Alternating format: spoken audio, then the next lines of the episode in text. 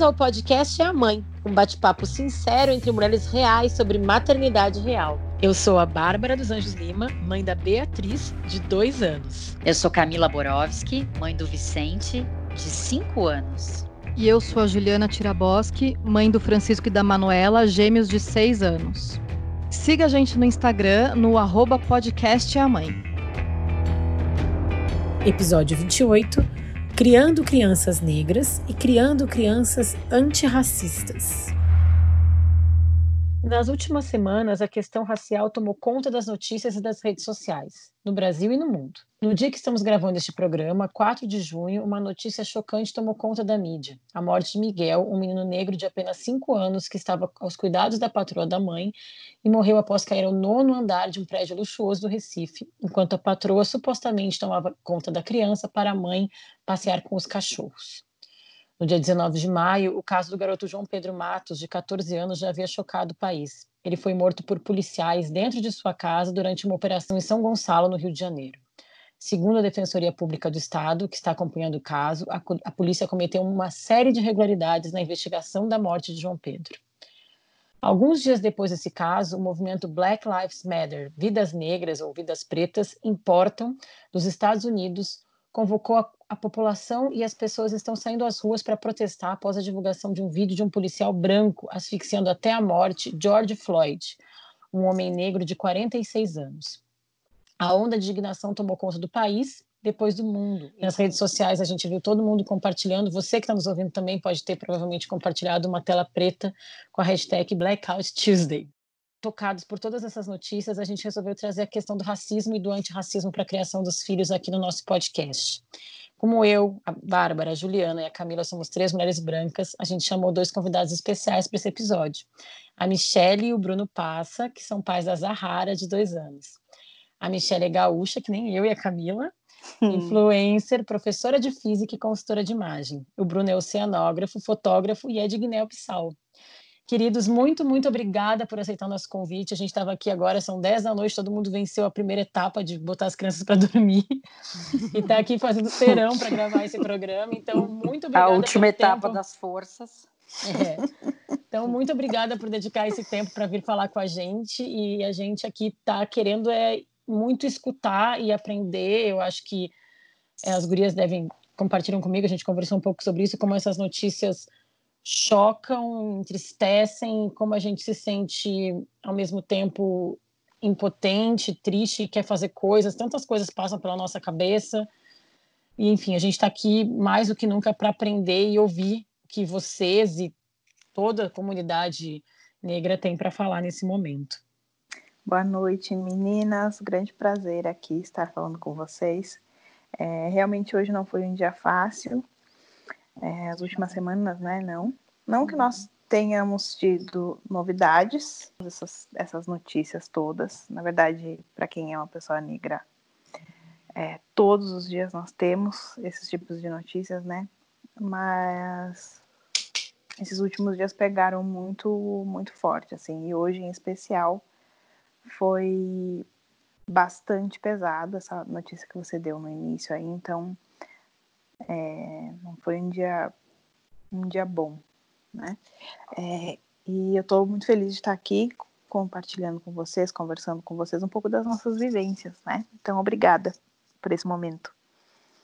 A gente Obrigada, que agradece. Gente. A gente que agradece. Muito. Oi, gente. Boa noite. Bruno, o podcast é o pai também. É, é, é verdade. Segundo, segundo homem que vem para cá, né? Eu acho. É mesmo. É, é. Primeiro foi o paizinho vírgula. Não sei se vocês conhecem. ah, conheço Thiago. sim. Sim, ele conheço. participou com a gente. É, ele é bem legal. É um privilégio, gente, estar aqui com vocês. Muito obrigado, de verdade, pelo convite. É a primeira vez que eu participo de um podcast.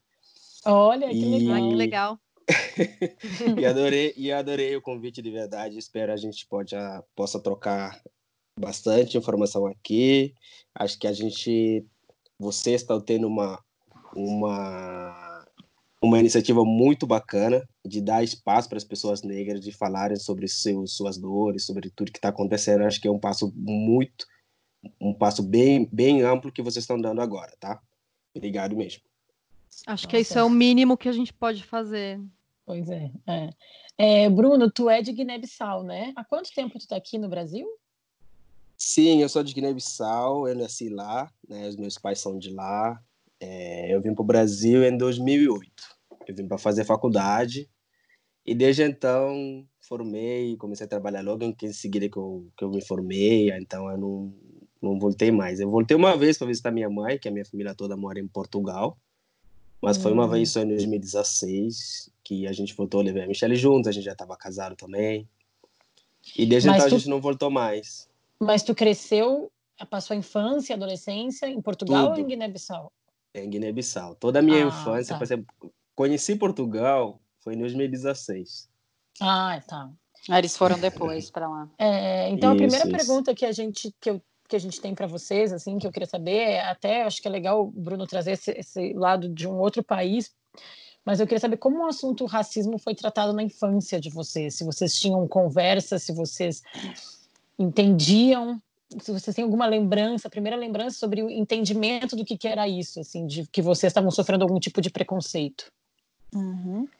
É, então, eu tenho, eu não tenho lembranças de discussão sobre racismo e de, de, de aprender é, muito sobre isso, mas eu tenho lembranças de, de, de me entender como pessoa negra é, diretamente através do sofrimento mesmo. Então, logo cedo, uma criança negra na escola, ainda mais no Rio Grande do Sul, é, que esses temas não são tão discutidos assim, não eram, né?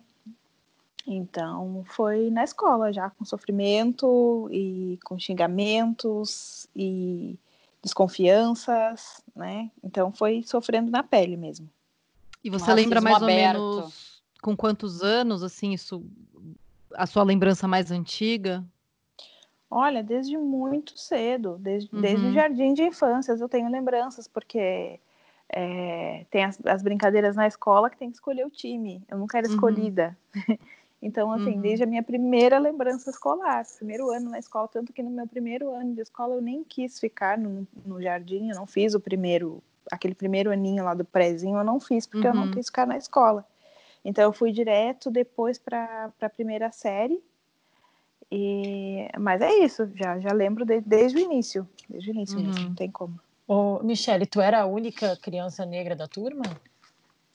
Olha, lá do, do, do, primeiro ano eu não lembro, mas provavelmente não, porque é, cresci lá na a cidade que eu cresci, que eu nasci, é São José do Norte, a pontinha lá do Brasil. Então, eu tive uma infância bastante humilde, a escola também, escola pública humilde, então é, sempre tinha mais algum negro, mas não eram muitos também. Apesar disso, uhum. não eram não eram muitos. Mas eu não tenho muitas lembranças, assim, a, a minhas, as minhas amiguinhas da escola não eram negras. Uhum. Realmente não, não tinham muitas. Uhum. E para ti, Bruno, como foi? Assim, é... Então, diferente da Michelle, é, Guiné-Bissau né, é um país quase 100% negro, né? A gente teve uma vivência bem diferente do que é racismo lá, sabe? Eu cresci uhum. numa comunidade totalmente negra, a gente não vê, não sente desde a infância essa diferença da cor da pele. Eu nunca tive na frente de casos raciais até chegar no Brasil em 2008, que é uma situação bem delicada, que eu não gosto muito de falar até. Mas eu cresci numa comunidade negra, onde as pessoas são negras, todos os todas, as pessoas, médicos, né? todas as referências que você conhece são, são negras, entendeu? É, uhum. Presidente, médicos, tudo. Eu cresci numa.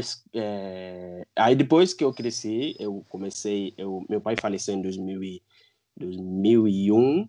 Aí minha mãe viajou conjunta médica para Lisboa para fazer é, cirurgia e tudo mais. Eu e as minhas irmãs a gente ficou vagando na casa de tia aqui, casa de tia ali.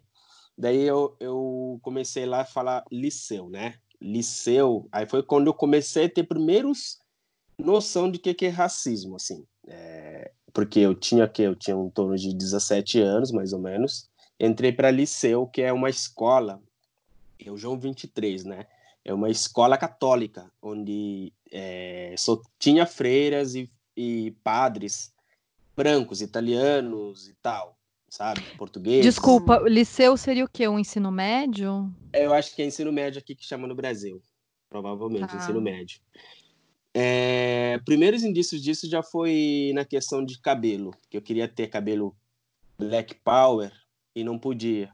Eu, uma vez eu fui a, a diretora, que é branca e tudo, e a freira, me expulsou da sala de prova porque soube por alguma pessoa que o meu cabelo era grande. E eu tinha um uhum. costume de criar. Meu cabelo era grande, que ia ter black power. Eu queria uhum. fazer rasta, queria fazer a rasta, né? Que vocês chamam de dread aqui, né? Eu é, queria fazer também. dread. Rasta, rasta também. também. Isso, eu queria uhum. crescer o cabelo para fazer rasta. Só que na, na escola onde eu estudava, que é a escola católica, muito rígida, por sinal, não deixava. Então, hum. eu tive que fazer meus artimanhos para deixar o cabelo crescer. O cabelo crespo.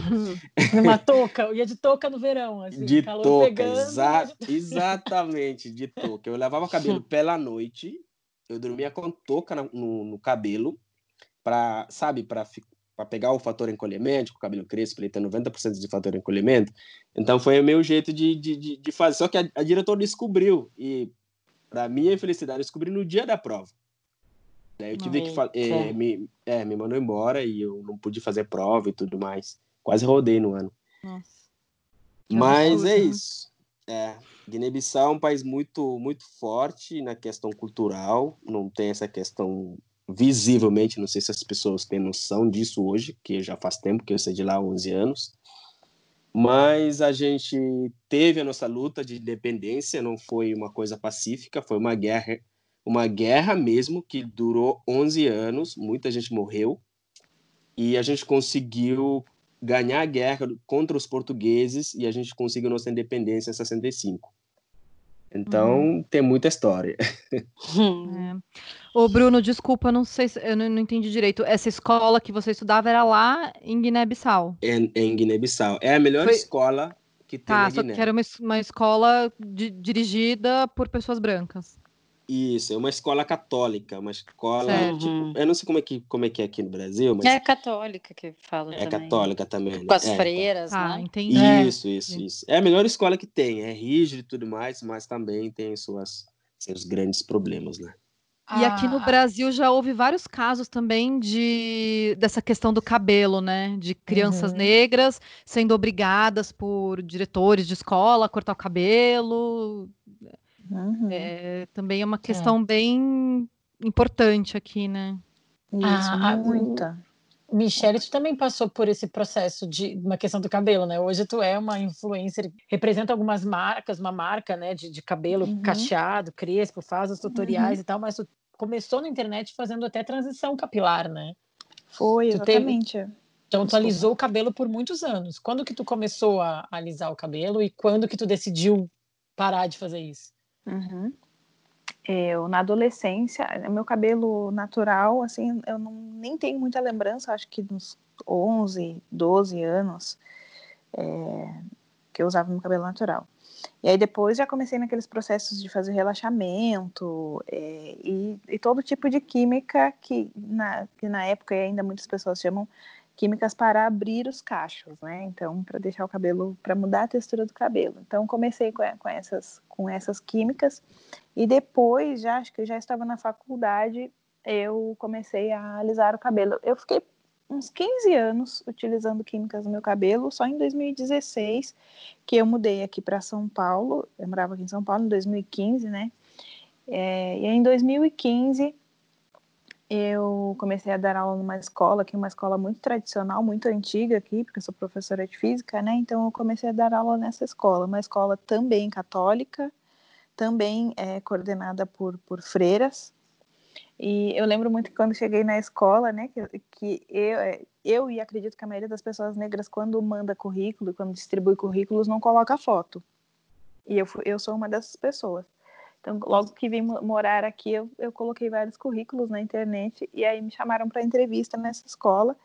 E claro, né, quando cheguei na escola, a freira é, falou: Nossa, você é gaúcha? Todo mundo pensa que no sul só tem pessoas brancas, né? Achei que fosse chegar aqui uma loira de olhos azuis. Ah, foi a, a primeira lembrança que eu tenho da, da, entrevista na escola. Mas enfim, tudo errado. Meu, né? Tudo errado. Mas enfim, meu currículo é enorme, então eu passei na entrevista e comecei a dar aulas lá delas, lá por um ano. E aí eu não lembro em que altura desse ano eu estava chegando na escola a pé, porque não tinha carro ainda, e o porteiro da escola, por sinal negro, é, e olha que eu já estava dando aula um bom tempo na escola. Ele perguntou: Ah, bom dia, você é, você é nova cozinheira?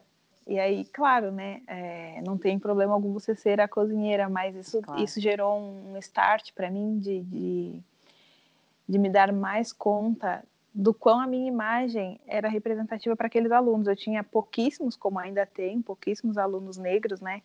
Mas naquele momento eu disse: pera, eu preciso.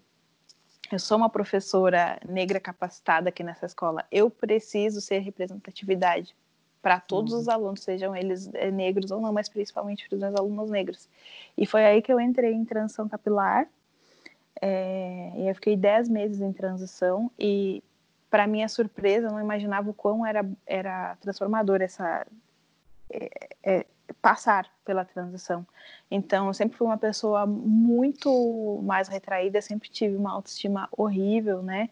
E, e isso, claro, né, vem de trás, vem lá de trás, porque como não era discutido essas questões raciais, você é rejeitada, você não é escolhida para estar no grupo da, das amiguinhas, várias coisas, e você não entende por quê. Você acha que é você que é errada, você acha que você tem problemas, você acha que você é, a mais feia, que você acha que você tem defeitos, né? E isso, claro, que, que você leva para a vida. Então, durante a transição capilar, é, a palavra empoderamento que é tão usada, né? Mas de fato é, é uma palavra que diz muito. Às vezes ela é bem aplicada. É, então. E, e, eu sempre falo assim, é, use seu cabelo da forma que você quiser, mas passar pela transição é importante, porque isso me deu é, dimensões de mim mesma que eu não tinha, né? Então, eu descobri a minha autoestima que eu não tinha, eu aprendi a gostar do meu cabelo, conheci o meu cabelo que na verdade eu não conhecia, né? Uhum. E hoje em dia é, é, eu sei que, que, quando eu estou com o meu cabelo, depois disso, né, saí da escola depois desse um ano, fui fazer entrevistas. Toda vez que eu tenho entrevista, que eu tinha entrevista, eu fazia questão de com o meu cabelo solto. É, hoje em dia, quando tem reuniões de pais na escola, eu faço questão de estar com o meu cabelo solto, porque para a pessoa negra, o cabelo ele é muito representativo, porque ele é uhum. uma das coisas que, para a criança, por exemplo, é a primeira coisa que, que, que será afetada.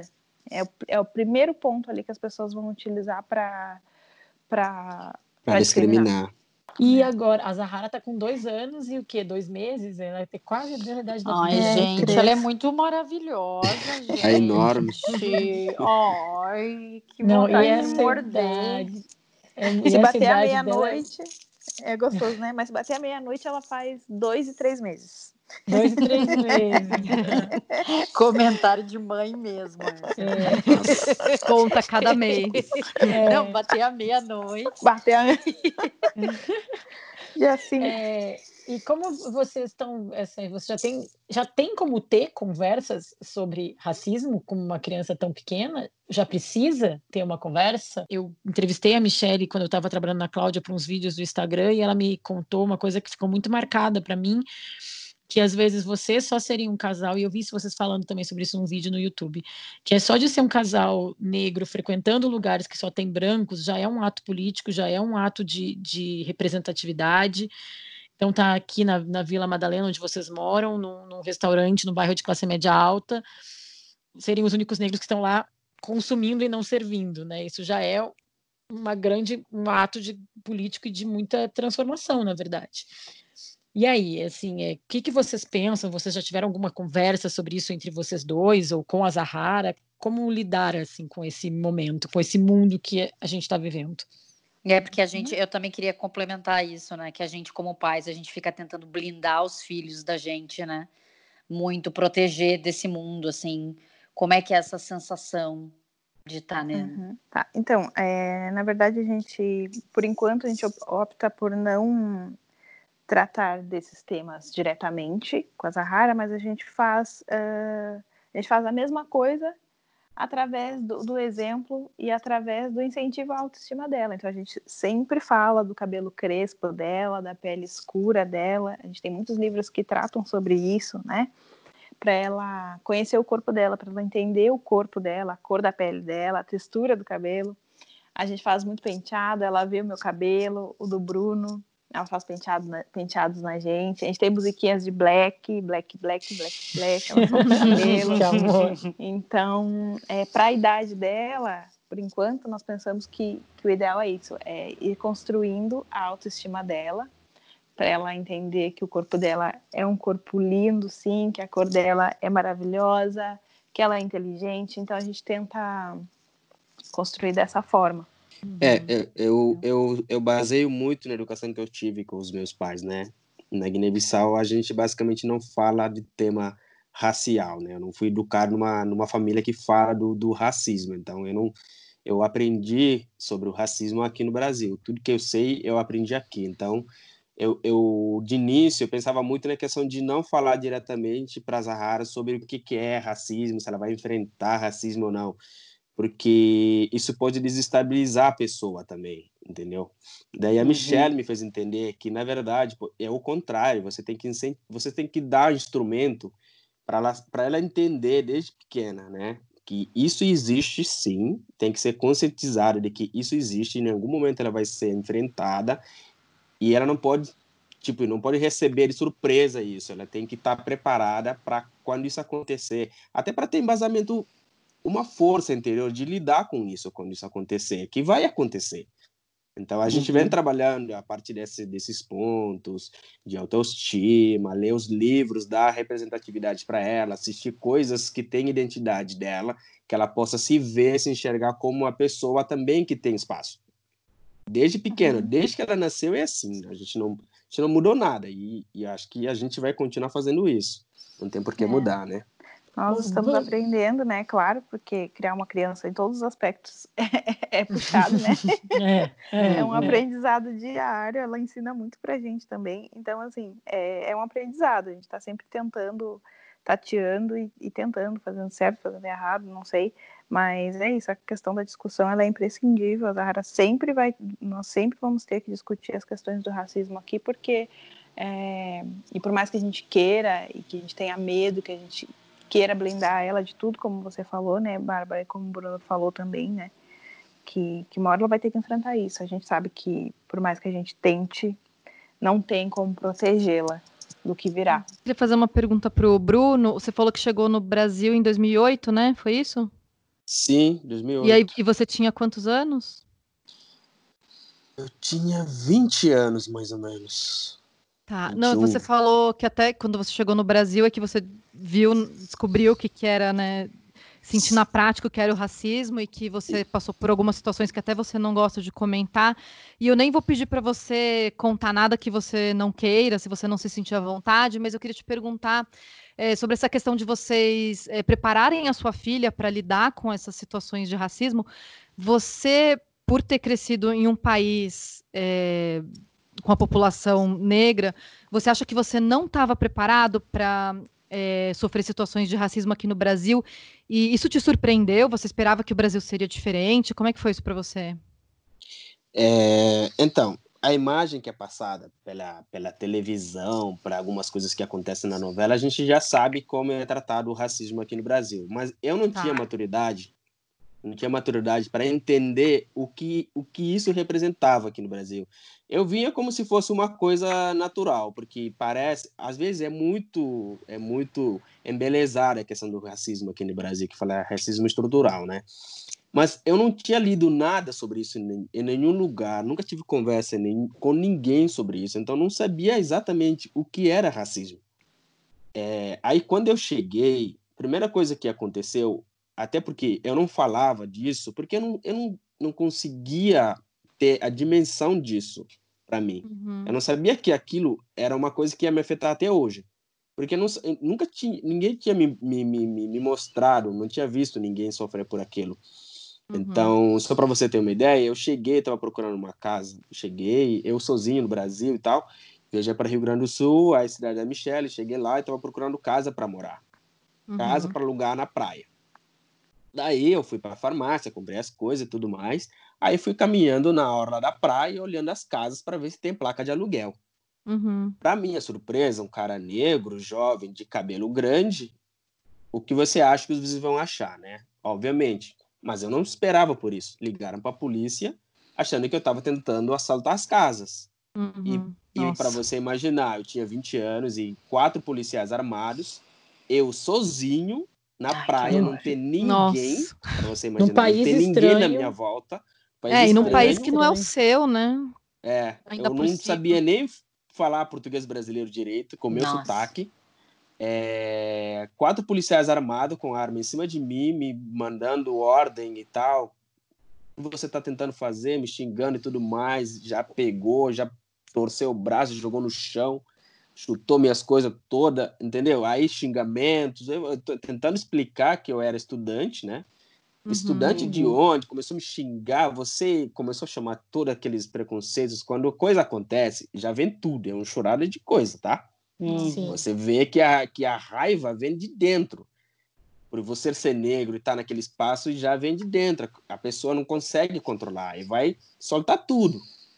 Daí eu não, não sabia o que, que era aquilo, eu não conseguia entender. Eu falei, mas gente, eu, eu sou eu sou estudante aqui, eu tô chegando na Uhum. cidade, faz uma semana que eu tô aqui. Tô procurando casa, cala a boca, aí começa aquelas coisas todas, até conseguirem pegar minha carteira e viram que eu tinha um documento que dizia que eu era estrangeiro, que eu estudava na FURG. Para você saber, o impacto foi tão grande que eles tiveram medo de, de, de me soltar. E aí, o que você vai fazer? Você quer ir para algum lugar? Pai, desculpa, a gente não Uhum. entendeu direito, não sei o quê. Eu, como eu não estava preparado para aquilo, achei super natural. Tipo, ah, não, são só policiais, estavam fazendo o trabalho deles. Mas não é verdade. Até Uhum. uns anos depois, para entender, quando eu comecei a entender o que era racismo, que eu comecei a entender que aquilo não foi algo, sabe, natural. Tem Uhum. muita coisa acontecendo Uhum. ali. A gente está É. num país em que o policial mata, mata o cara porque ele está com guarda-chuvas, né? É, É, exatamente. É, exatamente, É exatamente. complicado. Eu li, terça-feira eu li a notícia de que mataram um, um rapaz de 21 anos no Morro do Borel porque a polícia se assustou com ele. Só se assustou, ele não estava armado, ele não Gente. estava. Deram um tiro na cabeça dele porque se assustaram. Nossa, é desesperado. Gente, eu assim, Assim, eu, eu não sei vocês, assim, mas eu, eu não consigo não chorar, sabe? É, Assim, é, é é desesperador. assim, é desesperador, desesperador eu mesmo. acho que a, a, a É. palavra que define é essa, assim. É. É, eu, eu vejo que tu falou uma coisa que, que vocês dão um exemplo para Zahara, uma coisa que eu acho muito fofa, que eu vejo uns vídeos que eu, que eu sempre amo, é ela dançando Beyoncé. Uhum. Também é- faz parte, é uma decisão consciente botar essas pessoas. Tipo, É de empoderamento. É de coloca a empoder- rainha, é da- né? é, Coloca coloca rainha. rainha. Total. É, eu Total, adoro. aqui é muito bom, ela ama. Aqui em casa as nossas ela- referências musicais são, são todas negras, assim, a gente ouve as nacionais também, tipo, tipo Lineker, Majur, Led Luna, a gente gosta muito. Mas é claro que a Uhum. Beyoncé, né, com todo o seu glamour, a Zahara se apegou mais, então ela ama, ela pede para assistir Beyoncé. E bota todo mundo para dançar junto. É, eu É, amo, eu via também. ela assim, pede. é. ela pede. Vocês, a, a, a roda de amigos de vocês hoje, é, e da Zahara também na escola, ao contrário da tua, que tu falou, Michele, assim, tem Uhum. crianças negras, é mais, é mais misturada, vocês ainda são os únicos negros do grupo, que vocês ainda, num país como o Brasil, que as estatísticas a gente sabe que a população mais pobre ainda, a maioria dos negros está né, no- nela, vocês são dois, vocês têm diploma Uhum. universitário, Eu, Hum. eu, eu fiz o mestrado na, na mesma faculdade também. mestrado também, então assim, Uhum. vocês são é, uma exceção, infelizmente, ainda no Brasil, né? Nos ambientes que vocês conviveram, assim, a gente agora recentemente teve, por exemplo, a Thelma, quando ganhou o Big Brother, ela postou a foto da turma da faculdade, ela era a única negra, e a Isa, cantora, fez a mesma coisa, mostrando a formatura dela na Uhum. publicidade, era a única negra. Nos ambientes que vocês convivem hoje, e a Zahara, tem negros? A Zahara, ela estuda numa escola pública aqui perto, né? É, e como assim, ela, ela é pequenininha, turma de pequenininhos, ela não tem, ah, nós não temos o hábito de, de nos encontrarmos e fazermos é, coisas sociais juntos com as crianças, né? Não, não, não temos muita relação com as crianças, mas a turminha é praticamente toda branca, tem, lembrando aqui, tem mais dois amiguinhos negros só, Inclusive, era, era ela e ele na, na, no ano passado, e ela e ele passaram juntos para essa, essa nova turminha. Então, dos demais, lembrando aqui, pensando aqui, porque são, são uns quantos e faz tempo, né, que a gente não tem aula. Mas são poucos, ah, é. Risos nervosos. Oh, Risos nervosos. É. oh, como eu querida.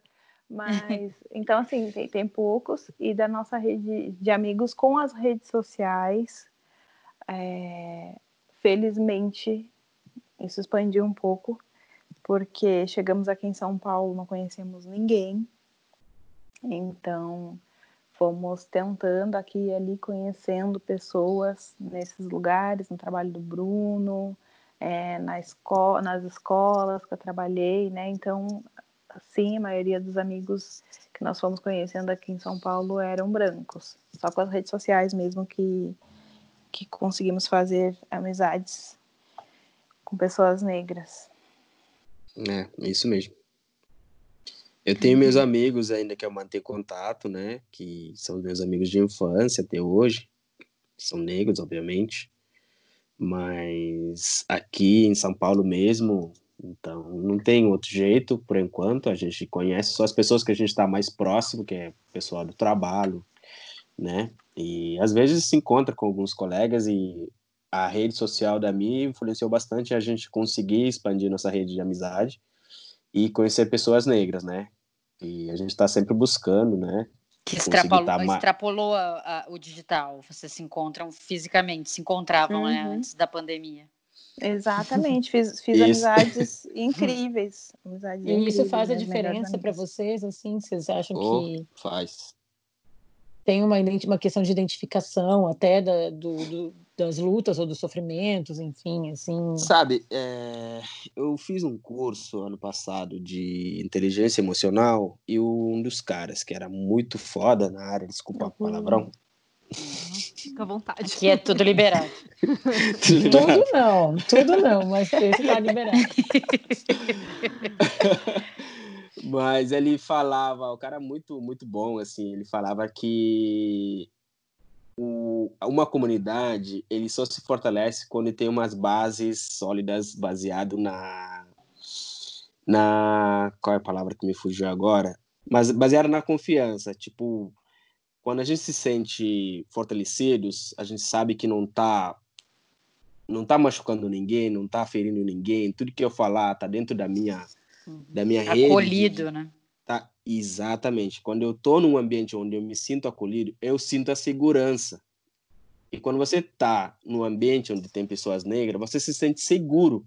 Então, é isso que eu falo. Meus amigos que são negros, eu tenho muito mais eu tenho um papo muito mais legal com eles, não vou mentir. Eu tenho um papo muito mais uhum. legal, porque a gente se sente seguro para falar o que a gente tem vontade de falar, sem achar que alguma pessoa vai se sentir magoado, por eu, ou, ou, tô, ou, ou minha presença está incomodando a pessoa. Uhum. Por isso que, que, que a rede de, de, de, de, de confiança ali nos negros, a gente, a gente se sente mais forte, a gente se sente mais seguro, né? Que a gente, uhum. não, a gente não se sente seguro em qualquer local qualquer lugar, claro. qualquer pessoa, né? Quando a gente se une, quando a gente está junto, é que a gente se sente mais forte. Uhum. É, vocês já passaram por alguma situação de racismo com a Zahara em algum lugar, assim, pracinha, shopping, sei lá, em algum momento, restaurante, alguma coisa vocês já visualizaram, já sentiram ou ainda não? Bom, já é, velado sempre. E tem um racismo velado, exatamente. velado sempre, e principalmente naquela questão de não respeitar os nossos corpos. A Zahara lá sempre foi uma menina lindíssima, né? Uhum. É mesmo? É, sim, sim. Ela é linda. Não é coisa de mãe. Mas ela sempre chamou muita atenção com a beleza dela, com o brilho dela. Então, assim, qualquer lugar que nós andemos, qualquer, qualquer lugar, as pessoas ficam enlouquecidas com ela. É impressionante. Eu não estou exagerando na palavra. É, não estou exagerando na palavra. As pessoas ficam enlouquecidas. Já aconteceu de pessoa parar o carro no meio da estrada para gritar: sua filha é linda! e assim, é, então acontece muito, e isso já nem é, nem é o velado, né? Mas é a questão de respeito mesmo, de respeitar o nosso espaço, de respeitar o nosso corpo. Então, muita gente tirar, tirar, é, foi tirando fotos sem pedir a nossa autorização.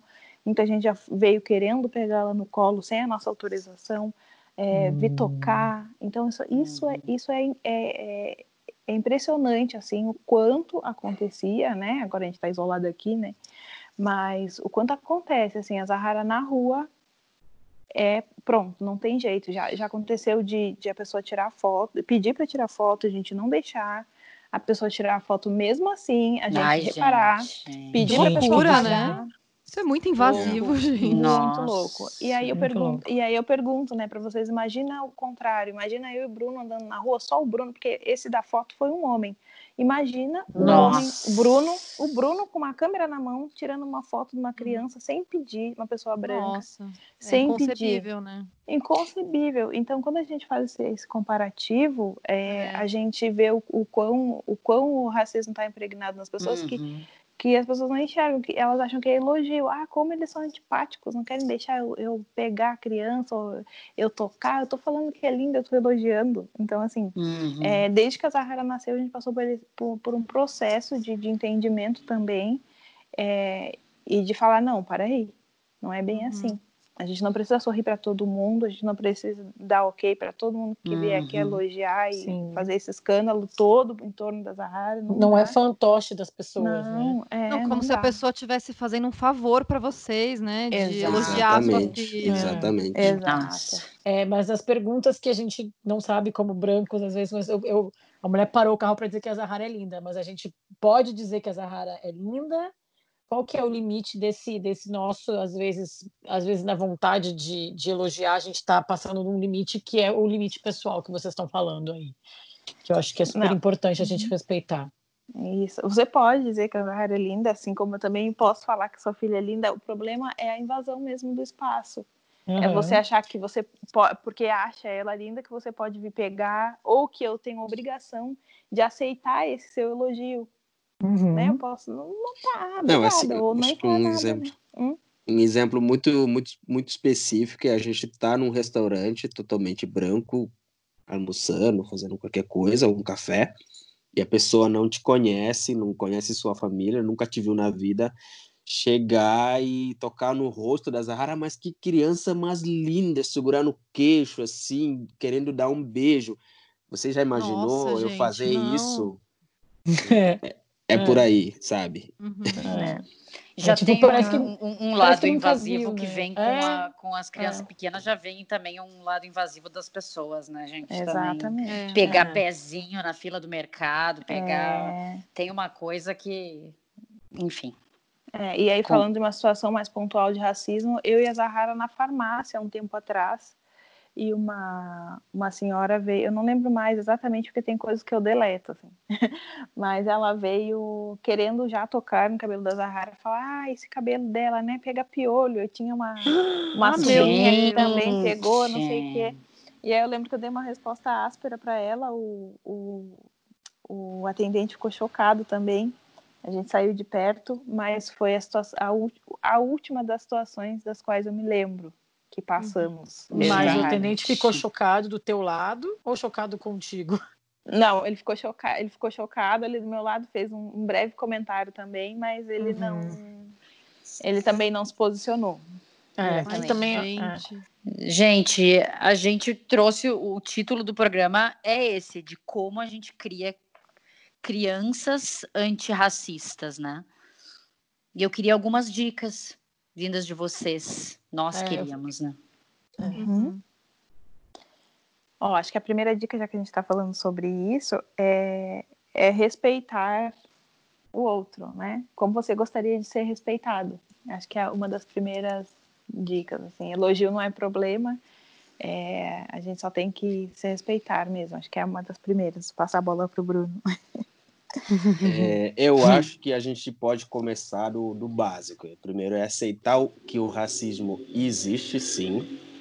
Ser mais chance para dizer, ah, isso é coisa de mimimi. Ele é uma, é uma coisa que existe e está matando muita gente, está prejudicando a vida de muita gente. É, a gente pode até falar da economia, do desenvolvimento social e tudo mais. O racismo tem um peso enorme sobre as o povo, né, sobre a população negra e toda uma decadência de, de sociedades que está englobado nisso, né? Então, na minha visão, a primeira coisa é aceitar que o racismo existe e que a população, né, o, o branco, né, o, a pessoa branca, nesse caso, tem que aceitar que o racismo favorece, né? Dá um, um, um monte de privilégio uhum. para a pessoa. Tem que aceitar que, que isso existe, que o racismo existe e dá privilégios para as pessoas brancas, tá? Uhum. A partir de que isso acontece, né, que você vai conseguir enxergar realmente qual é o abismo que o racismo causou. Aí, quando você enxerga o abismo que você causou, aí você vai conseguir perceber a, a urgência de, de resolver esse problema. Aí, quando você conhece a urgência de resolver o problema, você vai conseguir ter noção de como discutir isso com seus filhos, né? Uhum. É isso que eu quero. Uhum. Não sei se vocês Total. conseguiram entender. Ah, sim. Não, entendi totalmente. Eu totalmente. acho que eu acho que a palavra é empatia, né? É, uhum.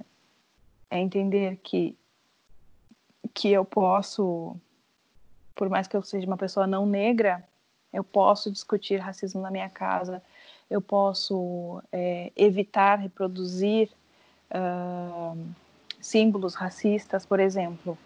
É, reparar se na escola em que meu filho estuda é ensinado Monteiro Lobato, por exemplo, que, que é um dos grandes símbolos racistas que a gente uhum. tem na uhum. nossa sociedade, uhum. que o MEC ainda não retirou o livro, tem, tem, tem grandes instituições tentando retirar, lutando para tirar os livros de Monteiro Lobato, é, e não foram retirados ainda. Então, assim, eu sou uma pessoa não negra, mas e se eu quero criar crianças antirracistas, seria bom que o meu filho é, não fosse ensinado a ser racista no, na escola também, porque eu posso estar tentando lutando em casa, mas lá na escola meu filho está aprendendo a falar é, a, a, a, assim a, a, negra, a macaca, não sei o quê, porque está escrito lá uhum. no livro do, do autor, uhum. do autor respeitado lá na escola.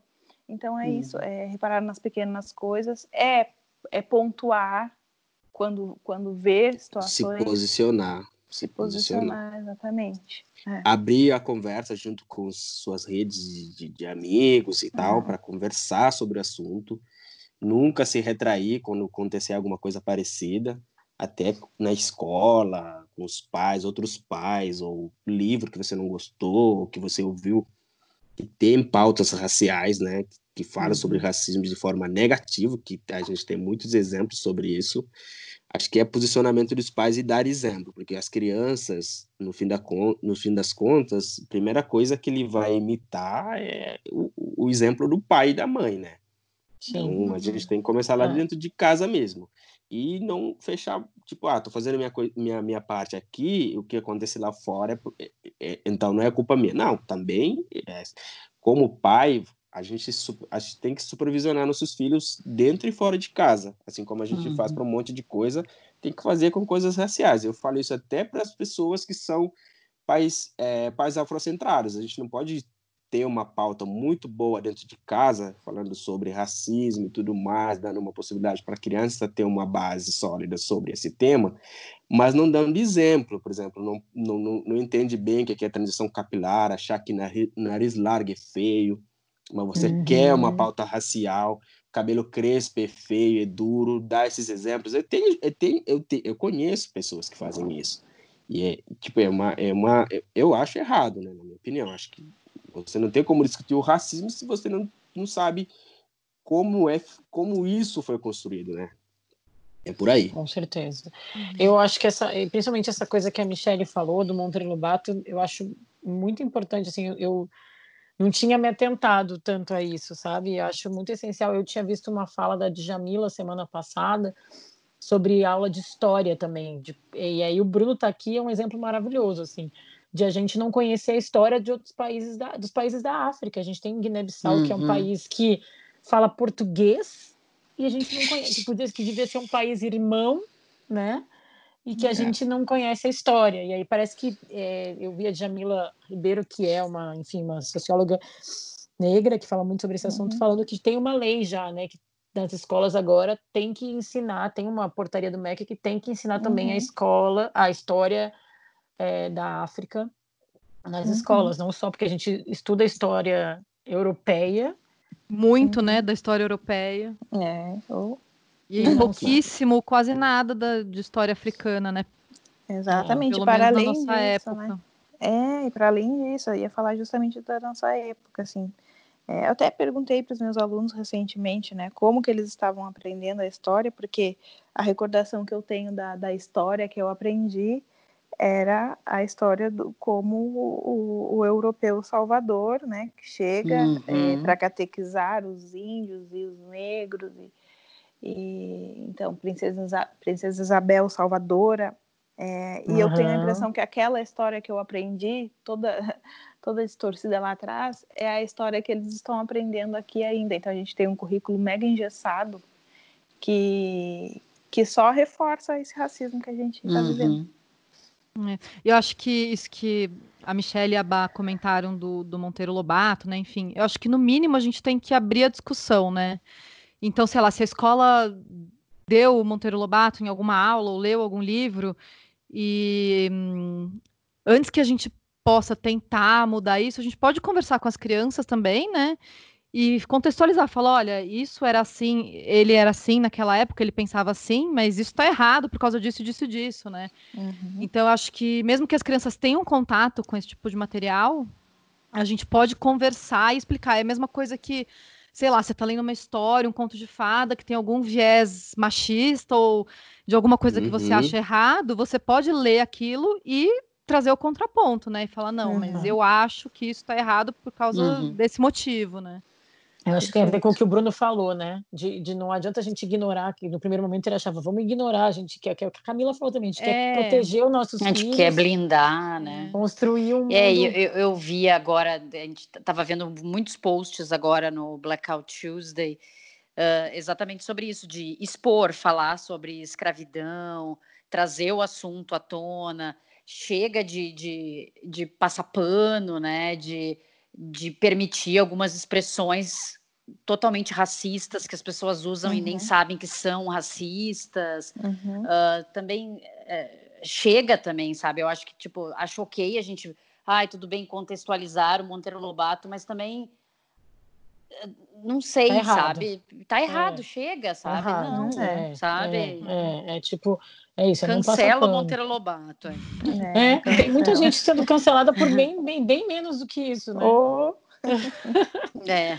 Tá fácil de cancelar. Tem um, tem um ditado muito errado que fala que a gente vai, só vai acabar com o racismo quando a gente parar de falar de racismo, né?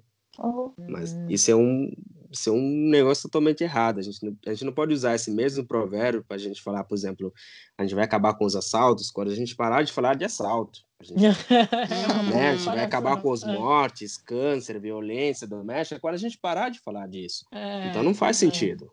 Não faz sentido uhum. nenhum. É, não faz sentido e nenhum. Bruno e Michele, queria perguntar para vocês também, ainda nesse, nesse assunto de como as pessoas brancas podem ser antirracistas e criar crianças antirracistas, existe alguma coisa que vocês veem é, que os brancos fazem achando que estão ajudando nessa luta antirracista, mas que na verdade estão atrapalhando ou estão fazendo de uma maneira que vocês não acham legal? Por exemplo, a Bá falou desse, dessa onda que teve agora né, no Instagram das pessoas postarem uma imagem preta com a, a hashtag que era Blackout Tuesday, né?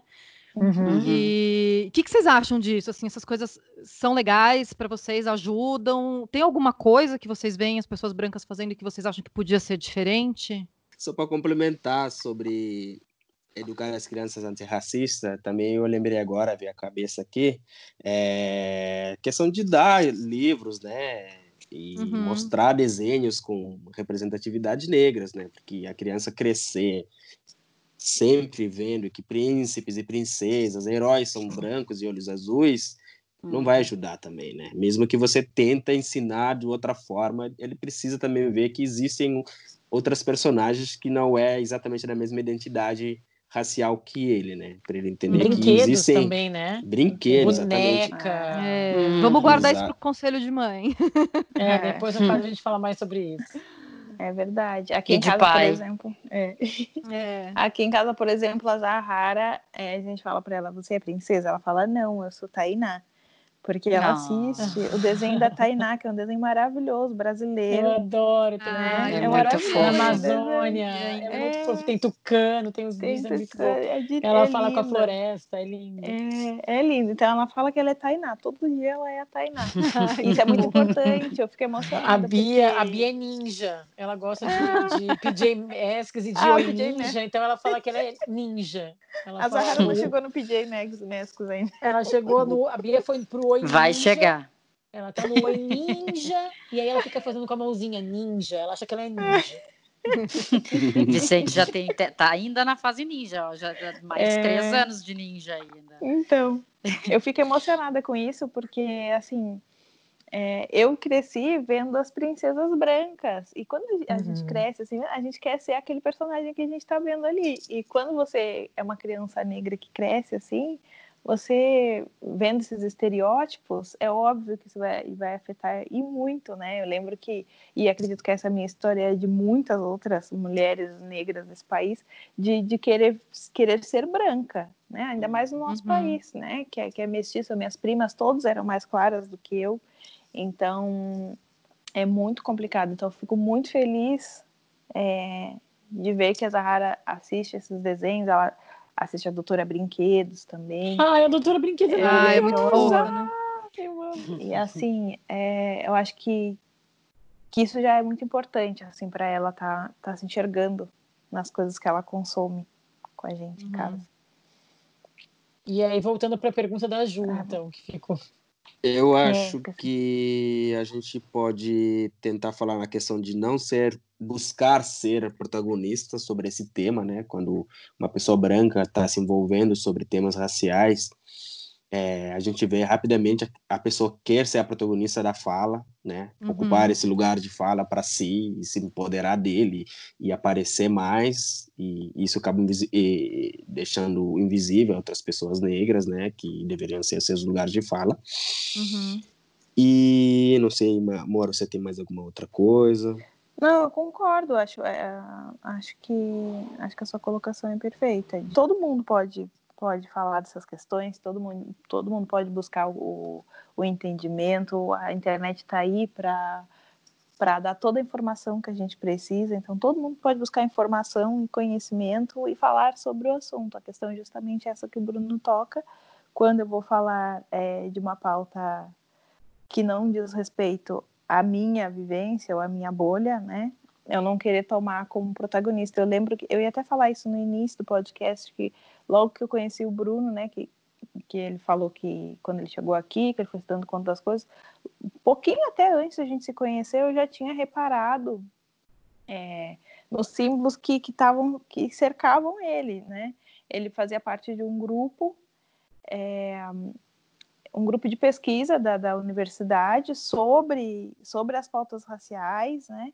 E quem apresentava, eles, todo mundo produzia, mas quem apresentava o trabalho era o único, era, era o menino branco do, do, do grupo. A uhum, coordenadora do grupo era uma mulher. É o menino branca. branco convidado, né? Ah, que nem. nem é, tá. Então, Exato. É, na, a gente tinha a o restaurante, né? E tinha tem um centro de convivência lá, então a gente via assim, é, eles no, no, grupo deles, ninguém se misturava. É, o local em que eles moravam também era só para eles, não era para, não eram todos, não era na casa do estudante que todo mundo morava junto. Só, só para esclarecer essa é. parte, é. acho que eles não vão entender. É. é. porque quando a Michelle fala eles, é porque a gente, quando eu vim para o Brasil, era um grupo, né? Chegou mais ah, três pessoas, aí é. depois veio mais quatro ah, meninas. Tá. É, esqueci aí, de falar isso. Tudo da Guiné-Bissau. Todos de lá. Todos da Guiné. Isso, é... isso, isso. É, então, é, eles são os amigos.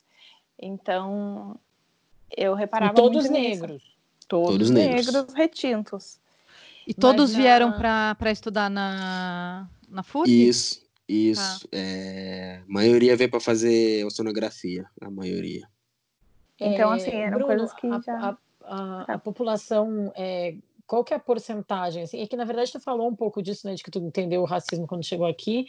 Eu, eu, eu, fiquei muito impressionada com uma informação que eu descobri recentemente, né, que aqui no Brasil a gente tem praticamente mais da metade da população é negra, né, uhum. mas, mas nos Estados Unidos que a gente vê que claro que é um país racista, tem todos os problemas, as pessoas estão lá na rua, nas ruas agora, botando tudo isso para fora, mas a população negra lá é 13%. Eu fiquei muito impressionada com uhum.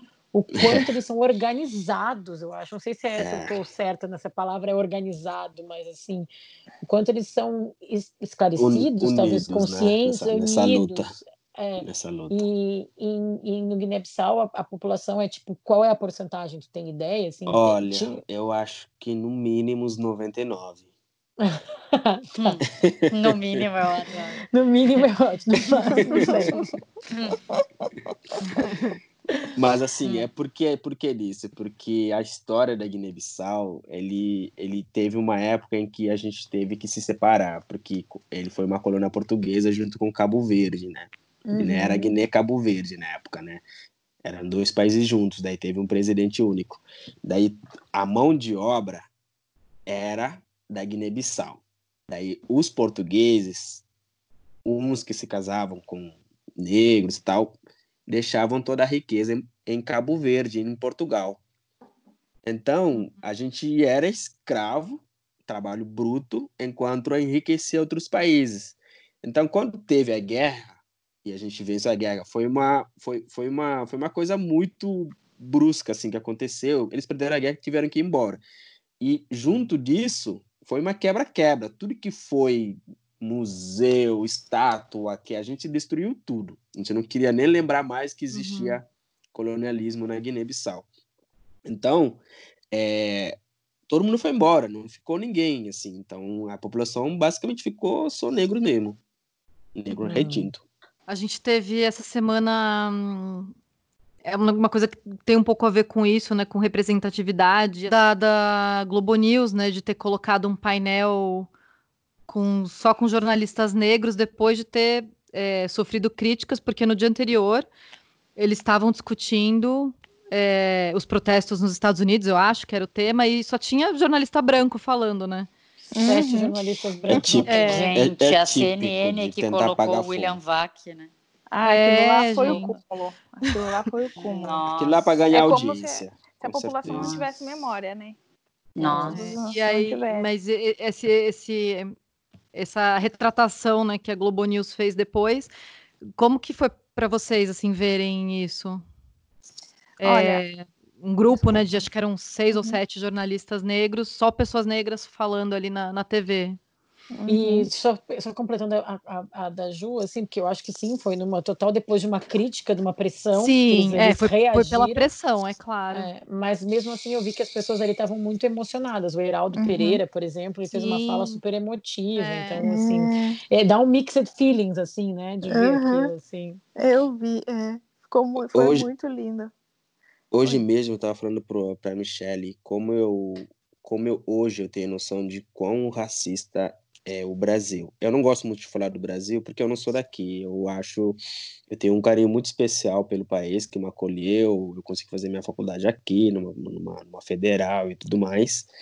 É, então eu tenho um carinho muito especial. Uma filha, né? Uma filha brasileira. Então, Casei com uma brasileira, minha filha é brasileira e me deu moradia e tudo mais. Mas eu estava falando por isso, eu, eu, conheço colegas meus que vieram aqui, fizeram mestrado e doutorado, que, tipo, se, se sentiam muito nervosos de não conseguir permane permanecer no país. Cara, não tem condição de ter uma família no Brasil. Aí, consequentemente, foram embora, formaram e foram embora mas eu sinto que o Brasil tem muito tem muitos problemas de, de, de tem muitos problemas racial aqui sabe uhum. é, o impacto que a escravidão fez e o racismo vem fazendo é, é um abismo mesmo é uma coisa muito grande que você é, é nitidamente se você for negro brasileiro é nitidamente você vai perceber o, o quão distante a gente está em relação ao, ao, ao, ao branco, né? Se a gente for pensar dessa forma. É... Morse, você quer dar uma continuidade? Eu só ia falar do, do, da Globo News, né? Fiquei muito feliz também de, de ver é, que eles retrataram. Porém, eu espero ver de novo essa bancada para falar de outros assuntos, porque, né? Tem, é, cada um ali uhum. é, é, é, formado numa área, cada um ali tem a sua especialidade, enfim. Então, é, e eu assisto o Globo News, aquela bancada lá do, do Em Pauta, eu quero ver mais dos jornalistas negros lá para falar de todos os assuntos, porque tem o jornalista negro economista, tem jornalista negro para falar de qualquer uma das, das competências das pautas lá que eles forem, forem colocar. Então, não acho pode que ser um o, evento mais único. Muito né? bom, é, é verdade. Não é, Uhum. Exato, não deve ser o negro só para falar da- das dores, o negro, o Uhum. negro só para É, falar do- Uhum. da pauta racial. Tem negro Não, aí, e também os negros não- estão aí em todos os áreas. Não pode fazer esse oba-oba, né? E ah, que lindo, né? O que eles estão fazendo, e depois não, não continuar dando destaque pros, É. ou espaço, né, para os jornalistas negros.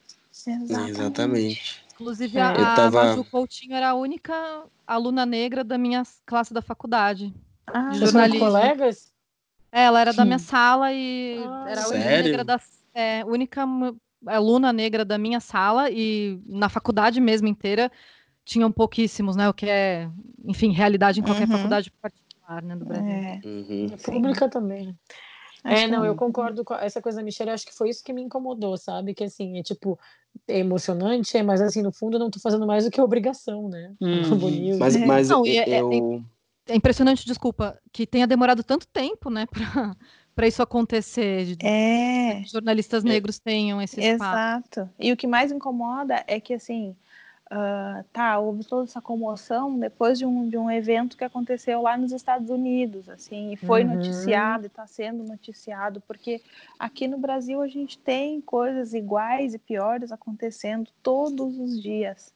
E foi preciso Uhum. acontecer esse evento gigante nos Estados Unidos para toda a população não negra resolver se, se comover e, e se Mas- mobilizar mas um é- pouco mais, né?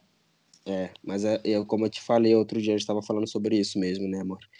Que ao mesmo tempo eu também é, vejo que é um grande passo. A gente não pode sempre achar que a gente é, que não foi nada e sempre eu não, eu não, eu não vejo dessa forma. Acho que o que aconteceu foi uma coisa que nunca tinha acontecido direito, né? Porque eu acho que o que movimenta mais, mais o, o caso no mundo é tipo o, a, a marcha do Martin Luther King lá que teve, primeira vez que teve a marcha, por que, que comoveu tanta gente? Foi porque foi filmado, né? A população americana estava assistindo o caso, estava acontecendo. As pessoas, o Martin Luther King, ele, a fala dele para a luta contra a segrega, segregação é, é fazer as manifestações pacíficas, né? Você, Uhum. sem violência, sem nada, e sempre foi o, lema do Martin Luther King. E mesmo assim, né, é, o Estado depredava a população de qualquer jeito. E, e, e quando isso aconteceu, a primeira vez que foi, que apareceu na mídia, aí comoveu a população, entendeu? Uhum. Porque tá na mídia, todo mundo tá vendo, atingiu tipo índices altos de, de audiência mundial, todo Uhum. mundo tava vindo, então ficou visível, estava exposto àquilo, por isso que a população se mobilizou. Foi exatamente o que aconteceu com o Freud, né, nesse caso, né? Se não fosse filmar, é mais um caso que tá, que tá acontecendo hoje, né? Uhum, Exatamente. cer- certamente. Sim. Nesse momento a gente está É. conversando e tem gente, tem gente negra sendo assassinado, entendeu? E não está Uhum. sendo filmado, a gente não está comovido porque a gente não está vendo também. Então, Uhum. acho que foi um grande passo, o movimento que tomou proporções mundiais, foi um grande passo, um grande passo mesmo na luta contra o racismo. Eu espero que isso tenha impactos realmente a partir de agora para frente. O caso lá que tá, as notícias estão aparecendo, as pessoas se posicionaram, muitos influencers abriram portas, abriram seu Instagram para permitir que isso seja, que discussões sejam feitas, dando espaço para as populações negras falarem sobre isso, né? Que eu falo sempre isso que, que, que o racismo não foi o negro que criou o racismo, né? Foram os Hum, brancos que criaram o Uhum. racismo para para Claro. tirar direitos dos negros, não tem jeito. O Exatamente. mundo é como se fosse do, do branco.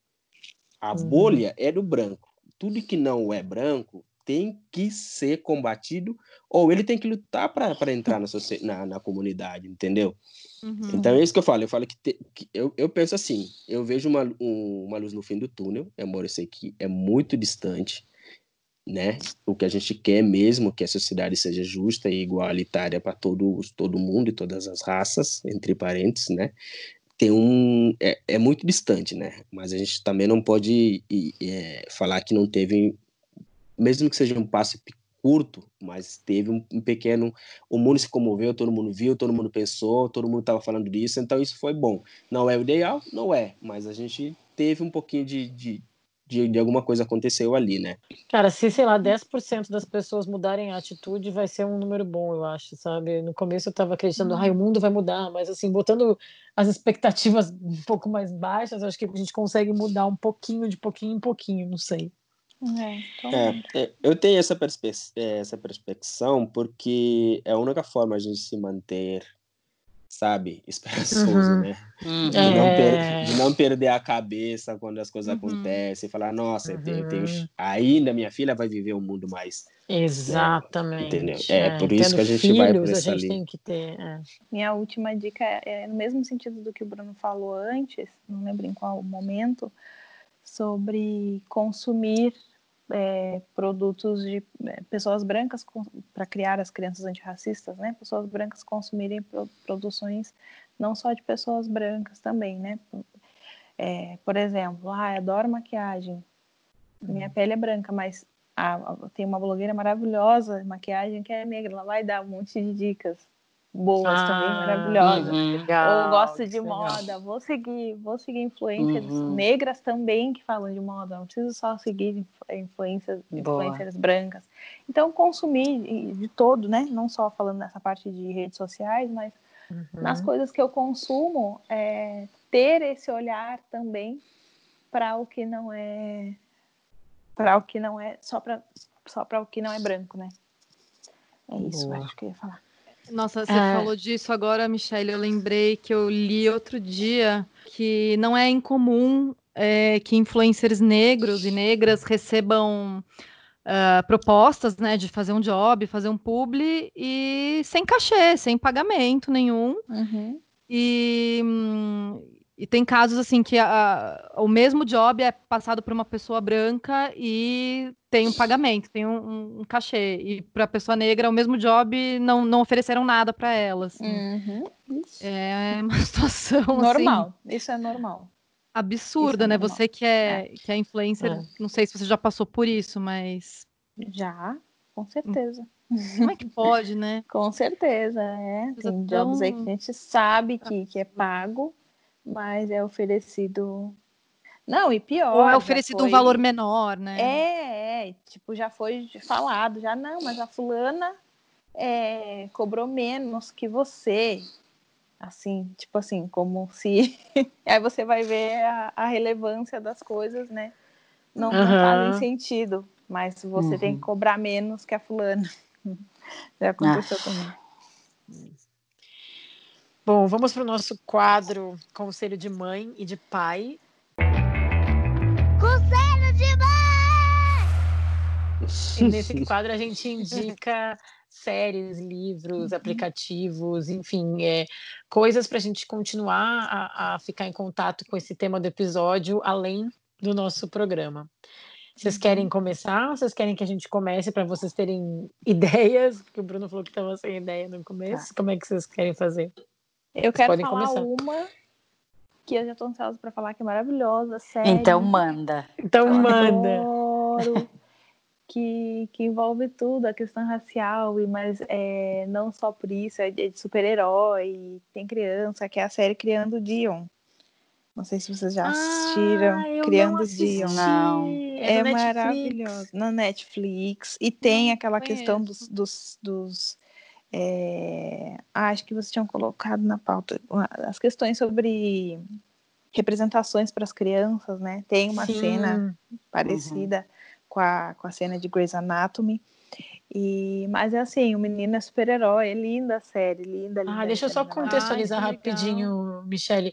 É que eu hum. nem fiz essa pergunta porque vocês já falaram que vocês não tinham essas conversas com a Zahara, mas nessa época, nesse momento da Blackout Tuesday, viralizou é, várias conversas e várias cenas assim da, da, ficção. E aí tem essa cena que me tocou muito, na verdade, que é de Grey's Anatomy, que é uhum. a Bailey explicando para o filho que como é que ela, ele tem que agir, né? Até comparando com o relato do, do Bruno de quando ele chegou ao Brasil, assim, ah, levanta sempre as mãos, não responde para policial, não é, corra, né? Não, não corre, não assina nada, não tem. Se os teus amigos brancos responderem para o policial, tu fica quieto. Então, toda essa uhum. coisa de como uma criança, uma adolescente negro tem que se portar, precisa, né? Ou, ou quanto as liberdades que um branco pode ter e outro não. Enfim, só fazendo uma contextualização. É, e se eu não me engano, ela tem essa conversa com ele, porque nesse episódio é, chega no hospital um garoto, um adolescente negro, que foi baleado ou ferido pela polícia, acho que foi baleado, porque ele estava tentando entrar na própria casa dele, ele estava sem chave, foi entrar pela janela, não lembro uhum. exatamente os detalhes, mas acho que era mais ou menos isso. Ah. E a polícia achou que ele era um assaltante. Mas fala um pouquinho mais esse Criando Dion, porque eu botei no meu, no meu para assistir depois e nunca assisti. Ah, é uma série de ficção, né? É uma, é, é uma é, série é, de ficção. É um menino que descobre que ele é super-herói, é isso? Exatamente. Ele já tem, ela já tem essa, esse encantamento, já é especial por ser uma série que não é uma série que, tá, que está tratando sobre, sobre as dores das pessoas negras. É uma série de super-herói. Uhum. e só por isso já é maravilhosa. Mas é claro que quando a gente está falando, fazendo coisas com, pessoas negras, em algum momento vai acontecer. Então, teve um momento, ele é filho de, de pai e mãe negras, né? Teve um momento em que ela precisou falar para ele que ele era discriminado na escola, acho que pelo diretor, agora não lembro, faz tempo que eu assisti, que para que ele se entendesse como uma criança negra naquele espaço, assim. Então, foi bem importante. E a série toda é linda, assim, ele tem faz os amigos dele, ele é super-herói, acontecem várias coisas, não quero dar spoiler, não sei como. Hum, não, não dá spoiler porque eu vou assistir. E eu tô louca pra continuação. Louca pra é, foi confirmada, acabei de ver que vai ter uma é... segunda temporada, já foi ah, confirmada. Então. É muito e a, e a série é, é infantil mesmo, é para criança. Não é uma série mais adulta que tem criança no elenco. Ah, olha, dá para criança assistir, mas não, não, ah. É, acho que, acho que dá pra, pra toda, pra toda a família assistir. É uma série pra toda a família. Ah, que legal. Vou olhar. E é muito, é muito é... fofa. Ele é muito, o menino é, o menino é encantador. O menino que faz o Dion. que legal. E o pai dele é o. Esqueci o nome dele, que fez o, o, o vilão de Pantera Negra. É, o Michael B. Jordan. O Michael, o Michael é. B. Jordan. Isso, isso, isso. Ah, Nossa, já. É, eu não sabia que ele fazia, que legal. É. É muito boa a série, vale a pena. Legal.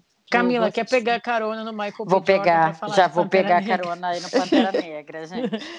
que aqui em casa, o que a gente sempre. O Vicente é louco por super-heróis, né? Sempre foi louco por super-heróis.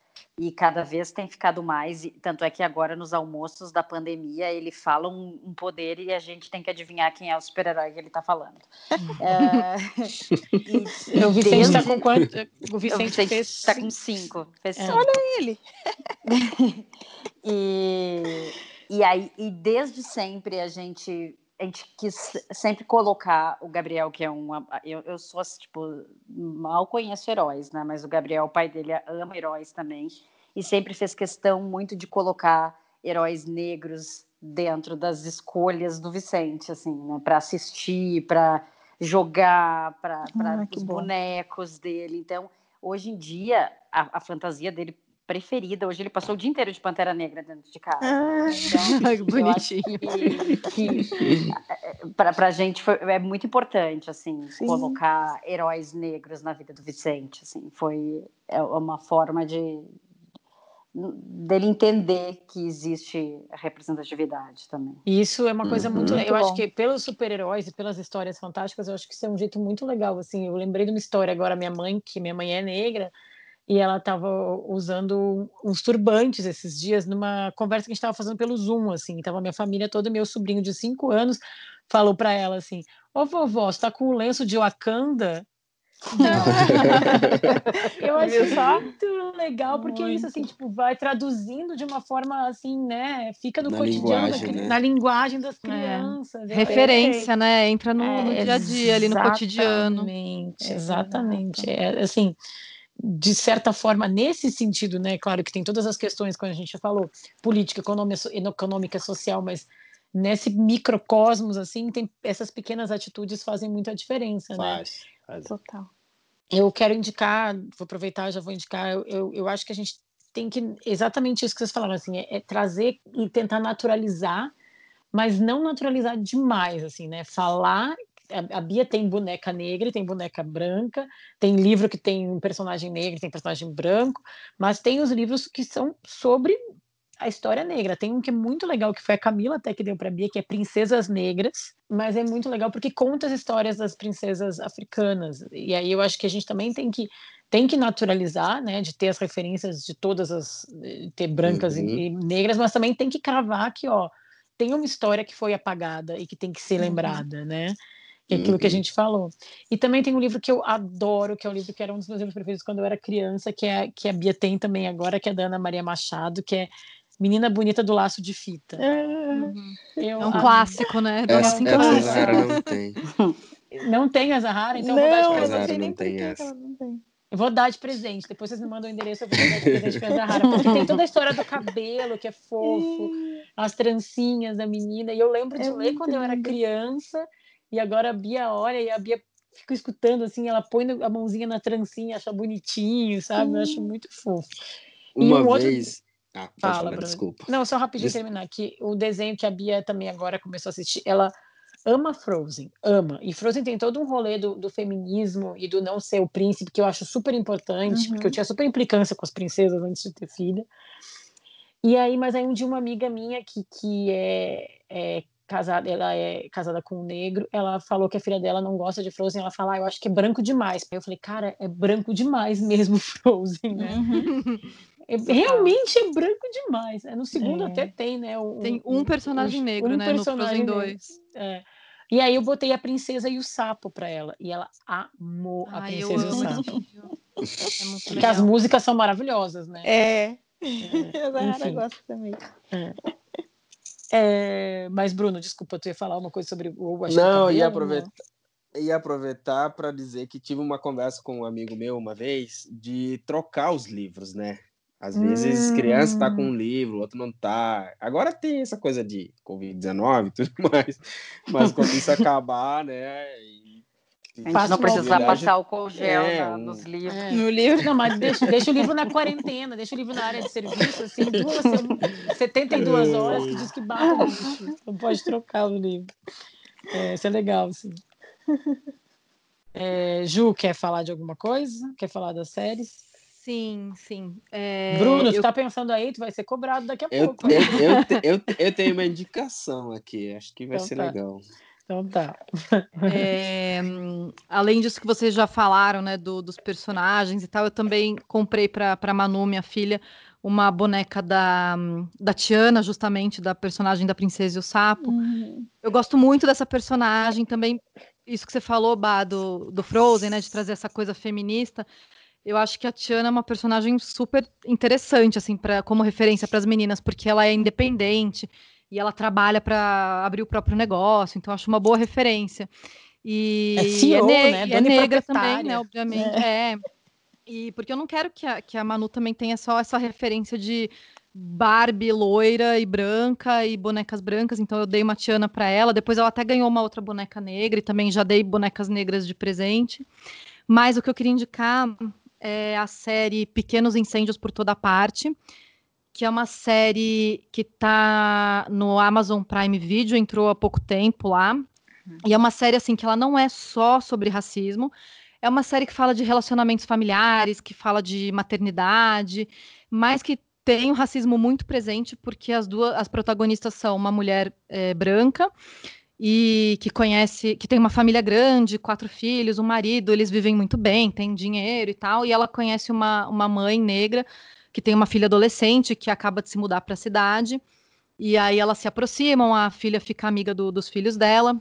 E o que eu acho interessante nessa história é que os personagens brancos dessa família branca, eles não são racistas, pelo menos não aparentemente. Não, eles são assim, pessoas. Né? Eles não são. Eles são né, eu acho que eles. É, a Reese, ela é. Mas é, é, é, aquele racismo velado. Ela não é, então, é a clássica personagem racista de uma série, entendeu? Exato. a gente pensa no. É o, né? é o racismo velado, porque a filha dela namora com um cara negro e ele convive com a família, tudo bem, aquela coisa. Mas aí de ela fala ela... que foi na marcha do Martin Luther King. É, ela né? fala sobre hum. a igualdade entre as pessoas e ela, ela sempre ela é uma pessoa assim que está sempre querendo ajudar os outros e tal. E, mas aí, de repente, ela solta umas falas que você fala, meu, não, isso foi muito assim... racista, né? E... Michele, Bruno, vocês já viram essa série? Não. Não. Eu não. É, é da Amazon Prime. Prime. Não é temos. da Amazon, é. é Prime Video. É, É. com a Reese Witherspoon e Isso, a Kerry uhum. Washington. Isso. Só que, assim, tem umas horas, assim, que dá muita raiva, porque é isso que a Jo falou, ela é, a, a Reese é a moça perfeita, assim, caridosa e tarará, só que ela vai lá para tentar ajudar a Kerry Washington, que é uma artista, fotógrafa, só que tá chegando nessa cidade nova, ela, não, deixa eu te ajudar, não quer vir aqui me ajudar a limpar minha casa? Ah, então. Tipo, é, é, é, é esse racismo, tipo, eu quero te ajudar, vem aqui sendo Uhum, empregada, sabe? É. Tipo, Sim. nossa. É, são os estereótipos, né? Estereótipos É. que são colocados. Tem uma, tem uma cena, não é spoiler, tá? Não vai estragar a experiência de quem ainda não viu, que a- essa personagem da, da Reese Witherspoon, ela vai apresentar duas pessoas que não se conhecem, dois garotos adolescentes, um- uma menina e um menino que são negros, e ela fala: Ah, vocês ainda não se conhecem, ah, que legal, vocês vão se dar bem, vocês devem ter muita coisa em comum. E aí ela sai andando assim, daí o menino vira pra menina e fala: É, aposto que você também gosta de, de rap e basquete, assim É. estereótipo do que, que um jovem negro americano gostaria, né? E Uhum. assim, ela, ela fala com uma naturalidade, mas é tão racista ela supor que eles teriam os mesmos gostos e teriam tantas coisas em comum só porque eles são negros, né? Eles podem ser pessoas completamente diferentes. Como Então é- a maioria dos adolescentes de 15 anos, homens e meninas, men- men- homens e mulheres, meninas e meninas são, né? Que tipo é um Uhum. universo diferente totalmente quando a gente tem 14, 15 anos. O, Uhum. o, o menino é, é a coisa mais diferente da gente. É um, é É. um, é um Pois é. menino, um guri. E assim, eu só assisti os três primeiros episódios, então se acontecer outras coisas nos próximos episódios, eu não, não tô sabendo ainda. Mas Eu eu achei interessante a série mostrar esse racismo velado, porque a gente, como branco, assiste, fica se sentindo super desconfortável e pensando, meu Deus, será que eu já fiz isso sem, sem perceber, sabe? E provavelmente a gente Uhum. deve ter feito, porque nós somos pessoas brancas criadas numa sociedade racista. Então, mesmo que a gente não se considere racista e lute contra isso, a gente fica assim pensando, falei, putz, será que eu já ofendi uma pessoa negra falando Sim. alguma bobagem dessa, né? E, enfim, então acho que é, a série lida com o racismo de um jeito interessante. E aí, só para completar esse as minhas dicas de séries, tem aquele curta-metragem que chama Hair Love, que ganhou o Oscar esse ano, né, de curta-metragem. A gente Zahara ganhou o recebeu livro, né? o livro. A Zahara ganhou. o Ah, livro. tem um livro, que legal. Eu não, o livro eu não conheço, mas o curta tá no YouTube e é um é super fofo. Mostra a relação de, um- de um pai com a filha e o pai arrumando o cabelo da filha e fala sobre aceitação, né? Eu acho que o Bruno e a Michelle podem falar dele muito melhor do que eu. E tem uma outra série também que é relativamente nova na Netflix, que é a Madam C.J. Walker, que conta a história da primeira mulher negra que se tornou milionária nos Estados Unidos e que justamente ela se tornou milionária produzindo, hum, fazendo produtos para o cabelo, cabelo de mulheres negras. Então, Uhum. quando a gente estava falando sobre cabelo, mas no começo do programa eu lembrei dessa série também, que eu comecei a assistir, assisti só um- o primeiro episódio, não vi tudo ainda, mas me pareceu bem interessante. Uhum. É Não maravilhosa. sei se vocês já viram. Já, já vi, já vi, é maravilhosa. É, inclusive, é, a série peca em algumas coisas, porque mostra uma, uma a grande rival da, da, da Madame C.J. Walker na, na série. Na realidade, ela não era essa rival toda, ela também foi uma, uma empreendedora que também é, capacitou milhares de outras mulheres, então ela teve um trabalho incrível, assim como o da CJ. Uhum. Então, vale muito Ah, é a que pena eles assistir a série. Tem que É. botar um vilão na história, né? Acho que eles Uhum. quiseram É, Não era essa ela treta É, toda. Exato. uma vilã. Mas né? é, é, não era essa treta, é, foi só por isso. E, e era uma mulher retinta também, na série eles botaram uma mulher mais clara, É, com cabelo inclusive- diferente. É, e que inclusive fala coisas horríveis, né, pra, pra Aham. Madam C.J. Walker, né? Tipo, ah, você, É. que, você nunca vai ser como eu. As mulheres negras é, queriam ser como eu, mas elas nunca vão ser, porque ela É, é uma negra de pele mais clara, né? aham, e na verdade, é, na verdade não era. Mas é uma série, assim, que, vai, que traz muitas coisas também, traz a questão do feminismo, então, assim, Uhum. vale muito a pena assistir mesmo. Eu adorei. E aí, Bruno? Eu? É, eu acho que vou indicar a Luta por Justiça, acho que todo mundo deve ter visto. Vocês já viram? Não. Já é um soco no estômago, mas É um já. soco. É, É. esse, esse é pra chorar mesmo, gente. Então, acho que tem que começar essa desconstrução lá de baixo mesmo. É sério o filme? Desculpa, eu não conheço. É um filme, é um filme. Ah, Luta por Jordan. Justiça. É, com ah, que- ah, com o Michael B. Jordan, tá. Não, eu já ouvi falar, mas eu não assisti, não. Ixi, Não- tem que assistir isso. Tem que assistir. Tá na Netflix, tá na Netflix. Tem na Netflix. Já tem. E Olhos que. Condena. Olhos que Nossa. Condena foi uma série Nossa, a que... gente, a gente devia ter deixado o Bruno primeiro, porque Foi no vai primeiro ter programa o Astral lá embaixo. É, Era Não, para então, vou terminar- dar, vou dar mais uma indicação. Era então. melhor terminar com o Didion, entendeu? Porque a galera vai sair chorando. Não, tô brincando, mas é que o, o Olhos que condenam é. é, são duas É muito não, pesado. é- é- e não, mas são, são socos no estômago, mas que são Uhum. importantes, Exato. imagina. É. importantes, né? Fala um pouquinho sobre o Luta por Justiça e os Olhos que Condenam. Fala um pouquinho do, do filme e depois da série, para quem tá Eu ouvindo. não sei falar sem dar spoiler, então. Mas basicamente é uma série que, que mostra um, o- um advogado negro, né, numa, numa cidade, que não vou falar cidade para não dar todo spoiler, Ah, um numa filme, cidade super racista. Um filme. Um, um filme. filme, exato, numa, cidade super racista. O cara acabou de se formar na faculdade de direito, então ele estava buscando uma forma de, de tornar eh, tudo que ele aprendeu sobre advo- a advocacia de forma mais mais humana, né? Não só não defendendo as pessoas que, que realmente procuram ele ou não e tal, mas ele queria eh, conseguir libertar as pessoas que estavam no corredor da morte, né? Que por natureza eram 99, não sei quantos por cento negros. Então ele foi no caminho mais difícil, um cara jovem, relativamente não tem recursos e tal, mas ele conseguiu realmente é, salvar Olha o bastante spoiler. pessoas. Ah, spoiler. Pronto. É, chega, chega. E os Mas é Olhos um filme, é um Condenam- filme incrível. Olhos que e condena é um E Michael B. Jordan e Jamie, Jamie Foxx, né? Uhum. Nossa, só Uhum. atores aços. é, nossa, é um, é um filme. A um gente assistiu no cinema. Fomos sofrer. É. E foi no Nossa. Dia dos Namorados, foi Dia dos Namorados, baby. Ai, Não, era nosso fofo. aniversário, eu acho. Ah, nossa, imagina o, o, o ânimo depois. Que romancinho. Muito romântico, cara. Fomos no cinema com as melhores cadeiras que tinham lá. É, E depois sair chorando, né? Nossa. ficou horrível. Choraram confortáveis. É, É. choramos, mas porém confortável. E o Olhos que Condenam é baseado numa história real, né? É uma Baseado série numa história também. real, é, de, de três, três ou quatro, não me lembro já, crianças negras que foram né, condenadas injustamente ali e tal. Tem toda uma questão racial, uma série em que, É, em que assisti. É, é, vou dar um pouquinho mais assim, mas sem dar spoiler, acho que eu consigo. É, acontece um crime no Central Park e Uhum. tem quatro, men- quatro men- jovens negros que estão passando ali no Central Park por acaso, no mesmo horário, e aí eles são presos mesmo não batendo com a descrição que a vítima dá.